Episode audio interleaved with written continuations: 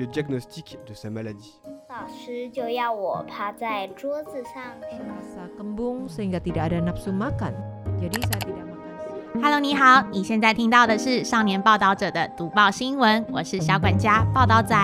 少年报道者是独立媒体报道者制作的儿少新闻平台，在这里会有大朋友、小朋友把世界上重要的事说给你听，除了中文，还有多种语言哦。请把耳朵打开，让报道仔为你服务，一起来收听好新闻。 Reporter for Kids.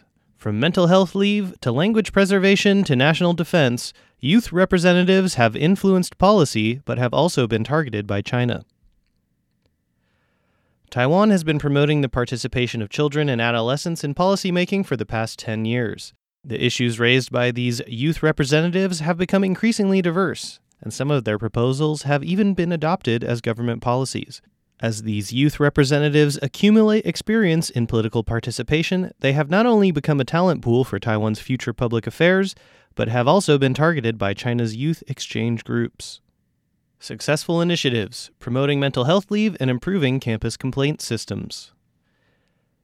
Taiwan's focus on the mental health of students is increasing, with more primary and secondary students needing psychological counseling.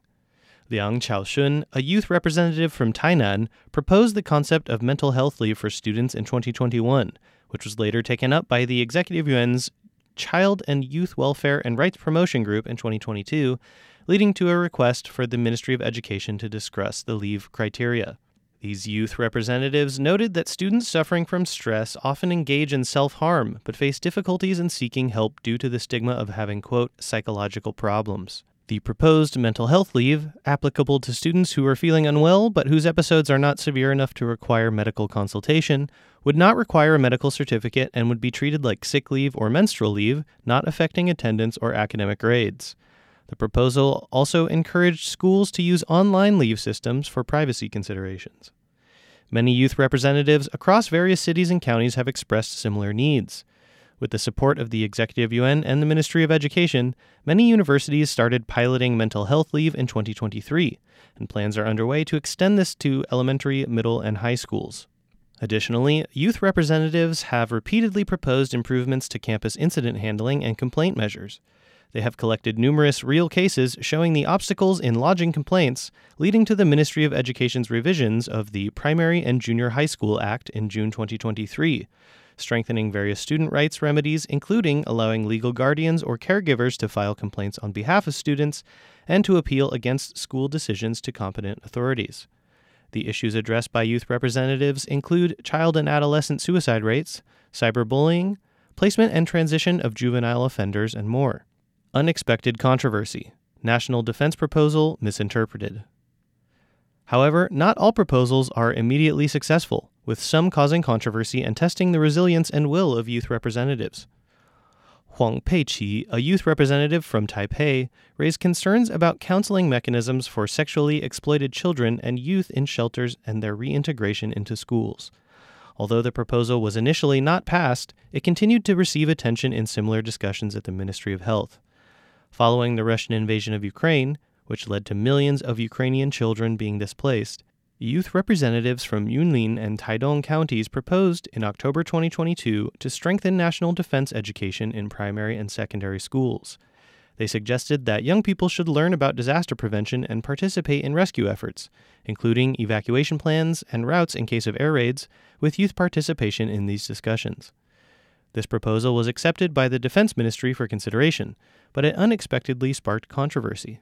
Some opposition politicians criticized it as, quote, training child soldiers for battle, and questioned the legitimacy of the youth representative system. Negative media coverage even led to some students being harassed online. One of the representatives, Zhang Yuting, reflecting on the experience, says she was deeply upset and nearly overwhelmed by the intentional misrepresentation of their proposal for political purposes and unverified media reporting. The youth representatives ultimately had to organize a press conference to clarify their proposal. Initiating from personal experience, promoting Jinmen local language courses, and advocating for ebooks for visually impaired students. As for the proposals of youth representatives in local governments, they are mostly related to school life. For example, recent proposals from Kaohsiung City youth representatives include implementing the right to choose after school tutoring, standardizing makeup exam scores, adjusting the posting of academic ranking lists in schools, including the needs of children and adolescents in the planning of sports facilities in Kaohsiung, and improving the working rights of young people in Kaohsiung. Notably, a recent proposal by youth representatives from Jinmen County, including Tsai Chi-ye, a freshman at Taipei University, focuses on preserving the unique Jinmen dialect. They suggested to the county government to relax the teacher qualification requirements in Jinmen temporarily to initiate Jinmenese local language courses in high schools and vocational schools. Some proposals originate from personal challenges. Cho Rongyan, a newly appointed youth representative from Taipei City who attends Songshan High School and is visually impaired, mentioned that he relies on ebooks for reading. He often faces delays in receiving electronic versions of textbooks and exams, which could take one to four weeks to obtain, forcing him to ask teachers or parents for help. Therefore, he plans to propose to the Education Bureau to establish a standard operating procedure for requesting electronic textbooks to help other visually impaired students. Another Taipei City youth representative, Li Jiaying, who is homeschooled and from a divorced and LGBTQ family, experienced many emotional struggles and transitions. Inspired by her mother, who works in mental health counseling, she became a youth representative to advocate for the government to pay attention to the lack of mental health counseling resources for homeschooled students. She proposed to the Taipei city government to establish a counseling office for homeschooled students. Choosing public administration after serving as a youth representative. Lin Wan Yi, a convener of the child rights group of the Executive Yuan, told Reporter for Kids that since the initiation of the youth representative system, its most important value has been to teach government departments to listen to the voices of children and youth, which is crucial for the bureaucratic system. Adult representatives from civil society organizations and various expert scholars also need to learn to listen to the concerns of children and youth. Another layer of value is that the youth representatives learn how to participate in public affairs through self learning and peer learning. From consulting experts and conducting research to decision making, this system allows them to care about issues beyond their original learning and life experiences. Lin Yueqin, the president of the Taiwan Alliance for the Promotion of Youth Rights and Welfare, who has long promoted the participation of youth in public affairs, also observed that in recent years the ability of youth to articulate their proposals has significantly improved. They also know which methods and channels to use to seek change, such as proactively arranging meetings with political affairs commissioners to ensure that their proposals are tracked and managed by the Executive Yuan. After their experience in public affairs, many youth representatives choose to study public affairs or related disciplines in university after graduating from high school. Some youth representatives have voluntarily established continuing organizations, for example, several youth representatives from Taoyuan City prepared for nearly a year to establish the Taoyuan Citizen Empowerment Association, which was officially formed in August this year to increase the empowerment of youth representatives. The future successors of politics and advocacy are actively courted by China. After practical training in expressing opinions and proposing ideas, youth representatives have not only become a potential talent pool for Taiwan's social advocacy and public affairs, but have also become a target of China's active cultivation and courtship. After the lifting of COVID 19 restrictions, China declared this year as the major cross strait exchange year, targeting Taiwanese youth first timers with various summer exchange programs, extending the scope to Taiwanese youth representatives. Some youth representatives also navigate between two sides of the strait, attempting to establish connections and seek resources for youth policy advocacy.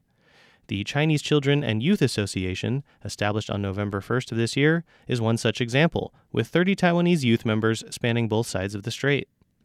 Zheng Yinhong, the founder of the association, was a youth representative in Taipei City and a youth advisory representative for the Ministry Education's K 12 Education Administration. He entered the Bachelor of Experimental Education program at Tsinghua University through a special selection process and is currently a junior. He provided Reporter for Kids with the association's charter, which outlines its three major goals promoting cross strait peace exchanges, protecting the rights of children and youth, and promoting the participation of children and youth in public affairs. The association is divided into the Cross Strait Department, Children's Department, and Youth Department. About half of its members live in Taiwan, including youth representatives from central and local governments. The other half are Taiwanese youth who grew up and studied in China, distributed in provinces from Fujian, Henan to Jiangsu, Zhejiang, and attend well known universities like Peking University, China University of Political Science and Law, Xiamen University, and more. Their ages range from college students to doctoral students, many of whom have experience as presidents or other officers in the Taiwanese Students' Associations in mainland China.